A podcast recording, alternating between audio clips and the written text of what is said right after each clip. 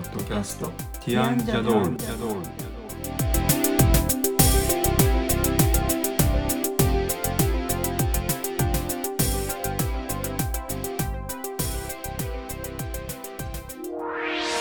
こんにちは。ティアンのコリンです。こんにちは、ティアンのエリコです。今日はティアンジャドールの第38回ですこのポッドキャストでは音楽やアートデザインなどティアンのメンバーの切り口で10分から15分程度でお話ししていきますはい。今日は2022年最後の配信ということで、はい。えー今年の2022年のティアンの活動を振り返りたいと思いますはい。えー、とまず最初にですねポッドキャスト今やってるこのポッドキャストについてですね、えーちょっと振り返ってみたいと思ってますあとははい。えーとまあ、ティアンのこの、えー、とポッドキャストでお話ししてるテーマいろいろなこと話しましたけど基本的には音楽アートデザインって最初に言ってますんではい。ちょっとそういったことについて印象に残ったことなどがあったらちょっとお話ししてみようかななんて思ってます。はい。はい、でまず最初、えー、とこのポッドキャストなんですけど最初、し今年2022年の4月21日からはい。始めて、えーとまあ、最初に配信したのがたまたま火曜日だったのではい。ほぼ毎週火曜日に配信が続けられているっていう感じで、はいえー38週間続けているという形ですねはい。結構続いてますよねこれは、頑張ってますよねう。ん、あの1年52回なのではい。まだ1年じゃないんですけど少なくとも1年は続けたいとは思ってますけど はい。あのまあ基本的に期限なく続けられればきっとまあいいんじゃないかなというふうに僕は思うんですよね。はい。あの続けること自体にちょっとまあせっかくなので意意味があるわけか分かりませんけどいや、意味ありますね。うん続けるって。すごい大事だって今まで生きてきて思いますね。そうですねはい。はいまあなのでえっ、とこれを聞いてくれている人がどのぐらいいるのかちょっとあの分からないわけじゃないんですけどまあ全体的なところは分からないですけどあのまあその方々には申し訳ないんですがちょっと話したいことを適当に話すみたいなところは続くと思うんですけど、はい。えーまあ、続けていきたいというところがありますね。でちょっとこのポッドキャストについてですね、はいあのデータがいくつかあるんですけどはい。えっ、とですねえーまあデータですか？そうえっ、とですねどういう方々が聞いていただいているのかっていうのが分かるようになっていてはい。えっ、と聞いていただいている地域っていうのが分かるんですけど、はい。日本が62%、そりゃそうですよね。はい日本語でしてますからはね。い、でなぜか外国の方々が少しいらっしゃって、なんか間違えて聞き始めちゃって、あれ？みたいなう感じですかね。んアメリカの方が23%、はい、ドイツが13%はい。なぜかこれは多分本当に間違えて聞いたのかもしれませんけどエルサルバドル1%以下。ああ、はい。なんか触っちゃったけど違ったみたいな感じですかね。他にもロシアあとルーマニア？ルーマニアですね。の方々が、えーこの1年間の間に再生していただいたっていうことなんですね。はい。まあ大半が日本人だと思いますけどあの外国の方々は聞いてこれに言葉わかんねえみたいな感じかもしれない英語でやってるわけじゃないんで。ねね、英語でやると一番たくさんの、まあ、世界の中で分かる人が割合的には多いってことになるんでしょうけどうん反対に今度日本人に分かんないですよね英語だとそうね。ですね、まあ、でもこれもしかしたらアメリカとかドイツの方はそこの地域だけで日本人かもしれないですけど。そうですね。たまたま。はい。そこに住んでるとかたまたまそこに何かしらの理由で行った時に聞いたとか。そうですね。あとあの再生プラットフォームっていうのも分かるようになっていてえっ、とまあ一番多いのはその他36%って出てるんですけど、はい。続いてウェブブラウザまあ、はい。パソコンとかスマートフォンとかタブレットのアプリじゃなくてブラウザを使ってっていう風にして聞かれてる方が32%、はい。はい、あと,、えー、と Apple のポッドキャストのサービスを使ってそこを、まあ、多分これは Apple ポッドキャストアプリを使ってだと思うんですけどそれは27%はい。あと Google ポッドキャストを使って聞いている方が5%はいはい。はい、という感じになってますね。はい。でデバイスも分かるんですけど、はい。えー、とその他が一番多くて36%これはまあ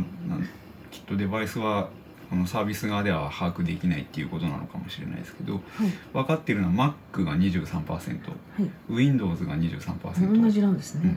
うん、iPhone 少ないですね。14%はい。アザーっていうのは多分 Android かもしれないですけど5%、はい、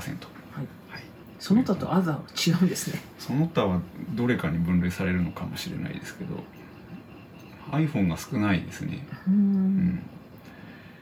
まあちょっとそこは意外な感じが僕はしますけど。そうなんですね。うん。はい。でまああのえっ、とどんな方々が聞いているのか。ちなみにですね、はい。えっとこれはあちょっと今見てる画面だと表示されないんですけどあの性別とか年齢層とかもあるんですけどはい性別は実は女性の方の方が多いっていうのをこの間ちょっと確認しました。あそうなんですはい。で年齢層は結構まんべんなくっていうのが出てたんですけど、はい。まあでも僕たちの年代に近い人たちが多いかな多少は多いかなっていうようなバランスを先週ちょっとグラフで見たんですけどはい。あのまあなので意外と幅広いんじゃないかなって思いますね。はい。定期的にずっと聞き続けてくれてるかどうかはわからないですけど、たまたまうん、聞いた方とか。そうですね。でえっ、と今まで38回続けてきて、はい。一番聞かれているというか人気がある話人気があるかどうかはわからないですけど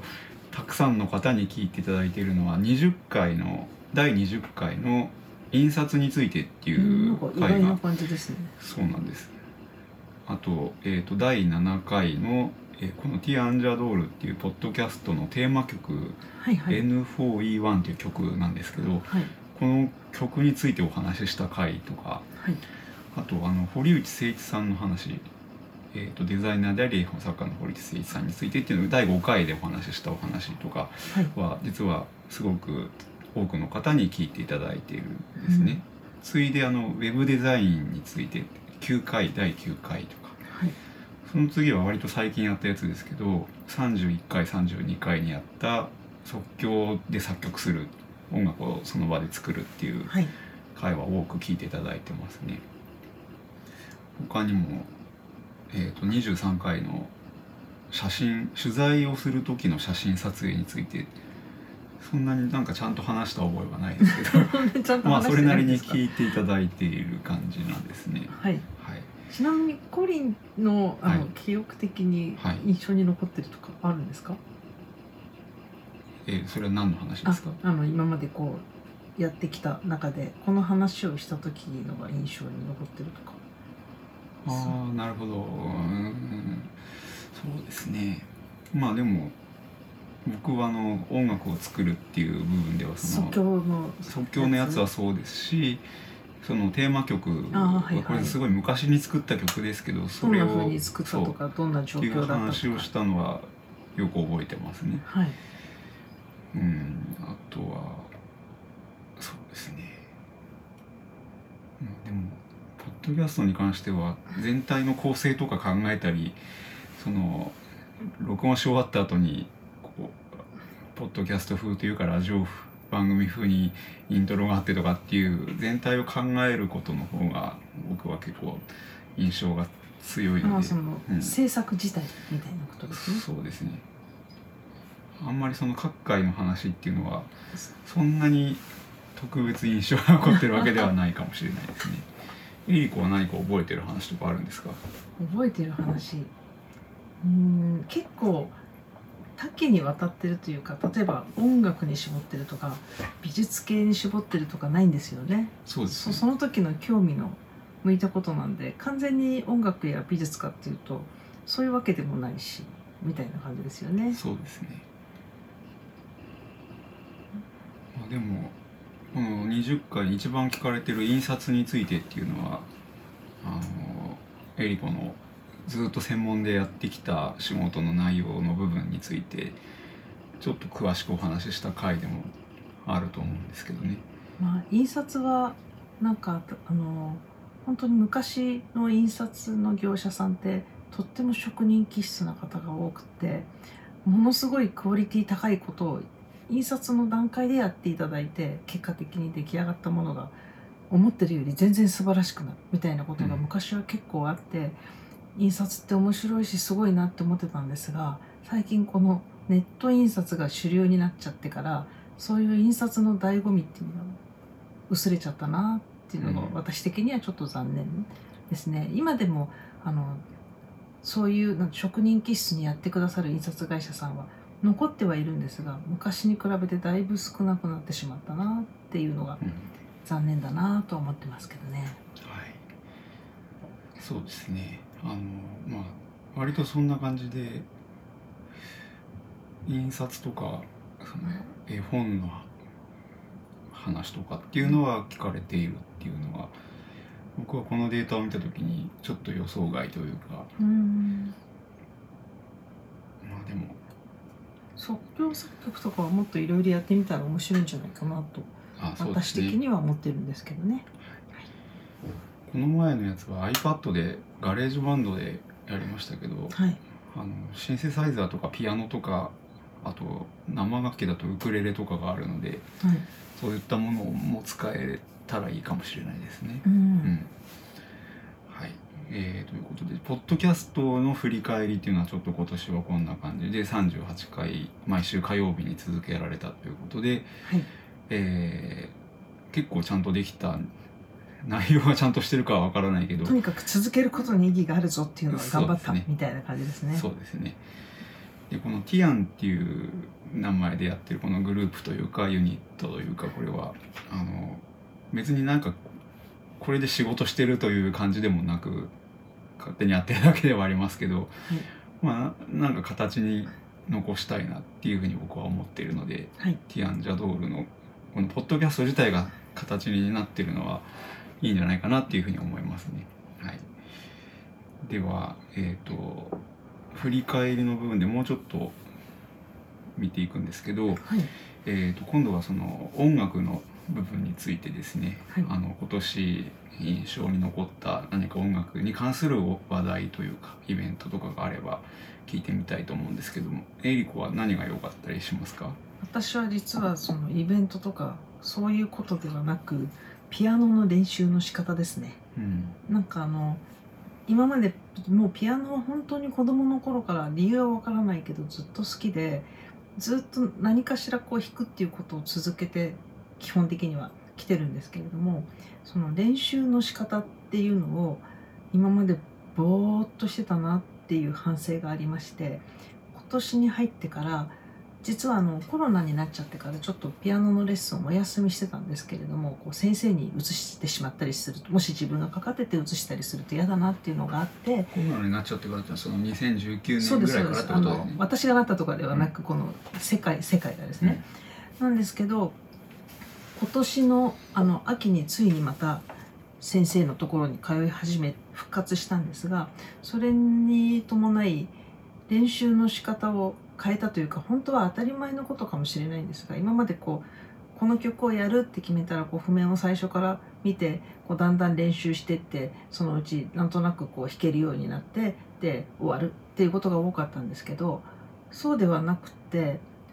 あのまずこの調は何調かとか作曲家はこうこの途中でどんどん転調していくんですけどどういうふうに転調してるかじゃあ和音はどういうふうに動いているのかとか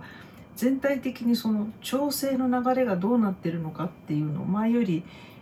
一生懸命注意して見るようにしましてで私はあの音楽のプロではないので調整のことにそこまで詳しくはないのでここからこう調が変わったなと思ったらその調をハノンとかのあの音階で自分で練習してみてそれを自分に染み込ませようとしてみたりとかそういうことを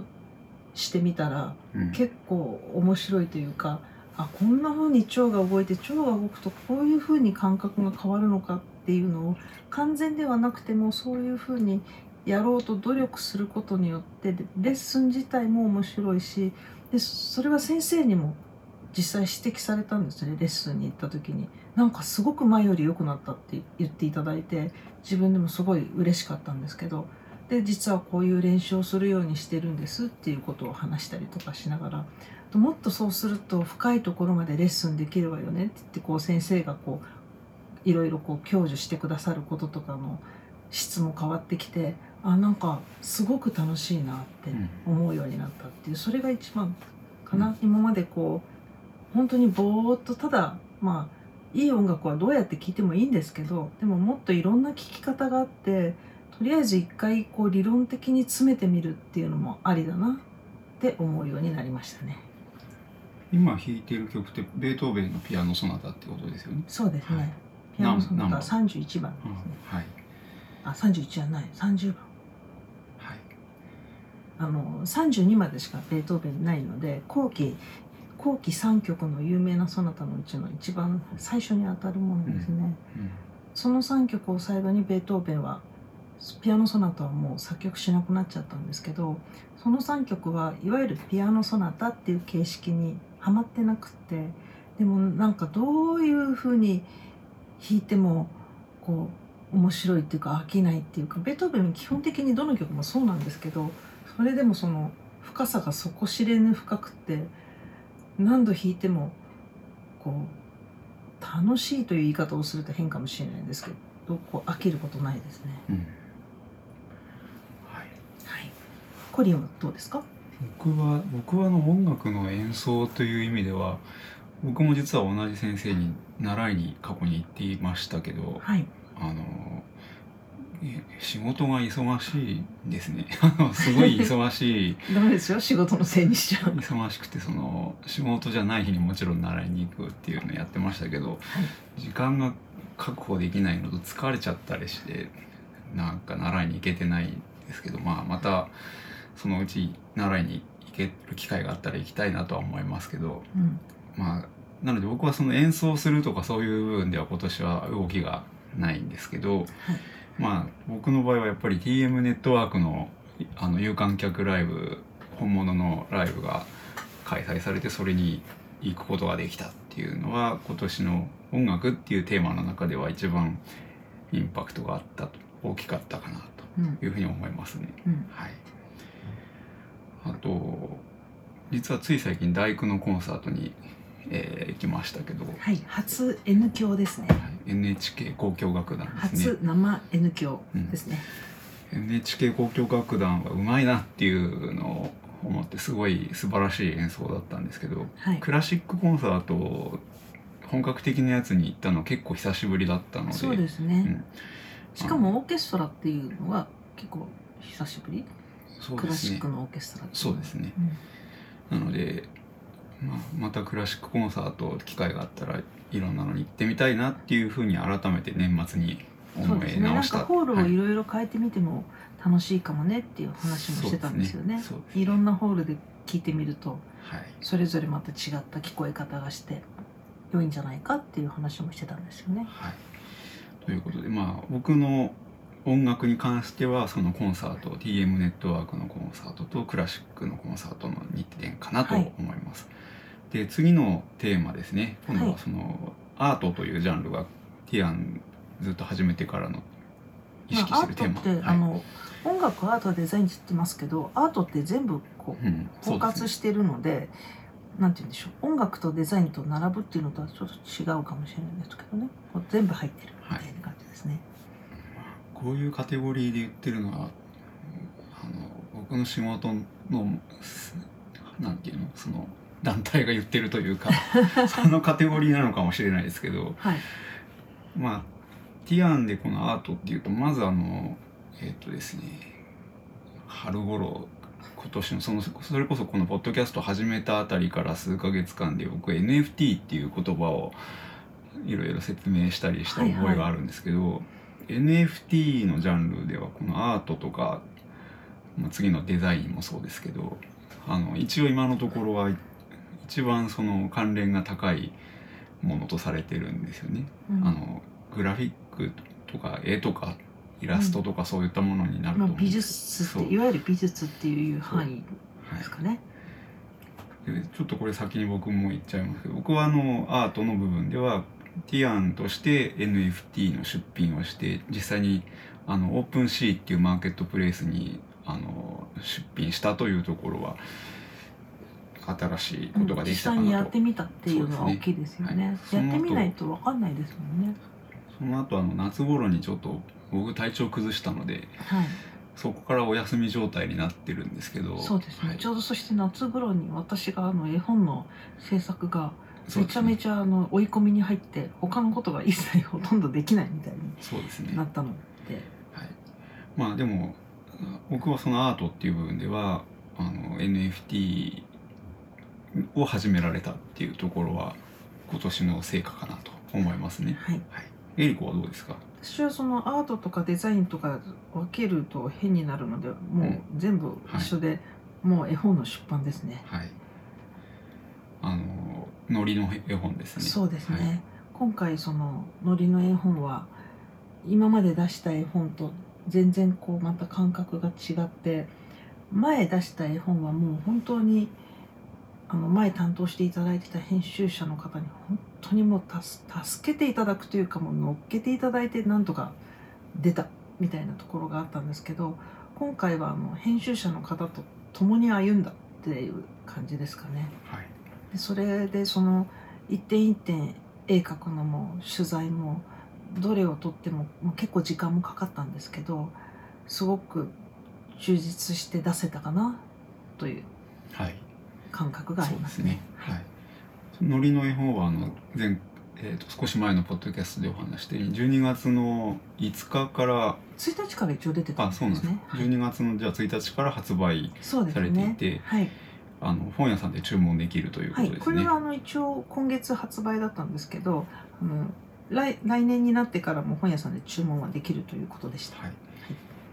440円そうですね。はいですね。はい。えっ、と福音館書店の科学の友といそうですねうところの、えっ、と1月号ですね。はい。でえっ、ともう一つのテーマデザイン。でまあ今エリコはまああの分けずにも一緒くたでっていう話で話しましたけど、僕はデザインという意味ではウェブデザインがありますが、はい。えー、と今年1年間でウェブデザインを仕事としてやってるのはあの神奈川県民ホールさんというか神奈川県民ホールさんじゃないのかうん、えーとね。あの神奈川県美術展。神奈川県美術展はい。っていうのが県美展とかいうふうに略して言ってたりするんですけどはい。その美術展の,、えー、とその展覧会に出品する人たちの、えー、と作品を受け付けるウェブサイトからその展覧会のウェブサイト、えー、と告知をするウェブサイトとか同じものなんですけどそれはい通年でずっと今年もあの担当させていただいたっていうことも、えーデザインという部分では大きく動いたというか関わったところだと思いますが、はい。まあ、これを言っていいのか分かりませんけどうん正直あのデザインっていう仕事はあの若干なんていうんですかね形骸化してきているというかうん。あんまりこう新しい要素っていうのは最近ないんじゃないかなって僕は思いますね。うんやっていてその他のことに比べて楽しいのかっていうとあんまり正直こう僕たちみたいな個人レベルでやっていてこれは楽しい仕事とは言い難いものになってきてるんじゃないかな多分あの中小のデザイン事務所とかって同じようなことをきっと思っていて辞めちゃったりする人とかがいると思うんですよね。うん。まあ、なのでこのデザインっていう部分に関してはあのすごいなんか課題が多いジャンルなんじゃないかなっていうのを痛感した1年。っていう大元、大元っていう概念みたいなものはうんうんこう変な言い方ですけど滅びることはないというかあのなんて言うんでしょういいものであり続けるとは思うんですけどこの実際に今の状況でこのデザインっていうものがすごく軽々しく扱われちゃったりしてるなっていう気はしますね。そうですね。うん、あの結局こう誰でもできるようになってきたっていうのがあって例えばパソコンがあればできるとか今時 iPhone とかでやってる人もいるのかもしれないですけど、そうするとこうなんかもういいのも悪いのも一緒くたででそのクライアントの方がある程度のこう審美眼みたいのがあればいいけどない場合もう何でも安ければいいやみたいになってしまうと、今度はいい仕事をする人もそんな値段でやるんじゃもうバカバカしいからこれはやめたみたいになる人が出てきちゃってるっていうそういうことをコリンは言いたいですよねきっとね。そうですね。うん。あのそうなんです。そのデザインのしも作る側の立場としてあのある一定以上のそのそれこそデザイン会社にもすごい大きな会社がいっぱいありますけどそういうところでやってる仕事っていうのはきっとやりがいもあるんでしょうけど僕たちが請け負ってるようなものにはっきり言ってそのやりがいみたいなものがだんだん感じられなくなってきたっていうのが僕の正直な感想なので、うん。まあそれも、うん。もしかしたら私たち自身が変わってきて、まあ、そうですね。違うあのステージに入りつつあるっていうことなのかもしれないですけどね。そうですね。あのある程度ちょっと語弊があるかもしれないですけどデザインってどっちかっていうと大きく見たら案外若者向けなところもあるんじゃないかなって思うんですよね。なんか20代とか30代とかでこうまだ自分が若いっていうことに気がつかないような年代。うんの人たちがどんどんその年代の人は今でも全然楽しいんじゃないかなって思うんですよね。だんだん年齢がこう上がってくるとその自分の個性とかじゃあ自分が一番やりたいことってなんだろうとかだんだんそういうふうにある程度道って狭まってくると思うのでそうなってきた時にあちょっとハマってないかもなって思うっていう人も出てくるんだろうなという気がしますね。はい、ということであはいの、そうデザイン自体はですねあの僕は好きなんですけどうん、私も今でも好きです。それをこう僕たちが仕事でやるっていうのはまあよっもぽどものによるけれども、うんなんか何でもかんでも受けるっていうのはちょっともう違うなっていうところですね。そうなんです。あのということでまあデザインに関してはももしかしたら僕はフェードアウトするかもしれないという。そうなんですね。いやう受けないとかそういう話じゃないですけどいや、うん。受けないかもしれないですね。ちょっとあの、まあそれはものによるというかその時の気分とかはい。状況とか、そうですね。あの、はい。もっと他に優先するべきことが今のところはあるっていう、うん、一番やりたいことやるのが結局は一番そうですねありますからね。ということで、はい。えー2022年、えー、と38回ポッドキャストの配信は毎週火曜日に続けられたということで、はいあの来年もよろしくお願いしたいと思いよろます。しくお願いします。はい、はい、じゃあ皆様良いお年を。良いお年を。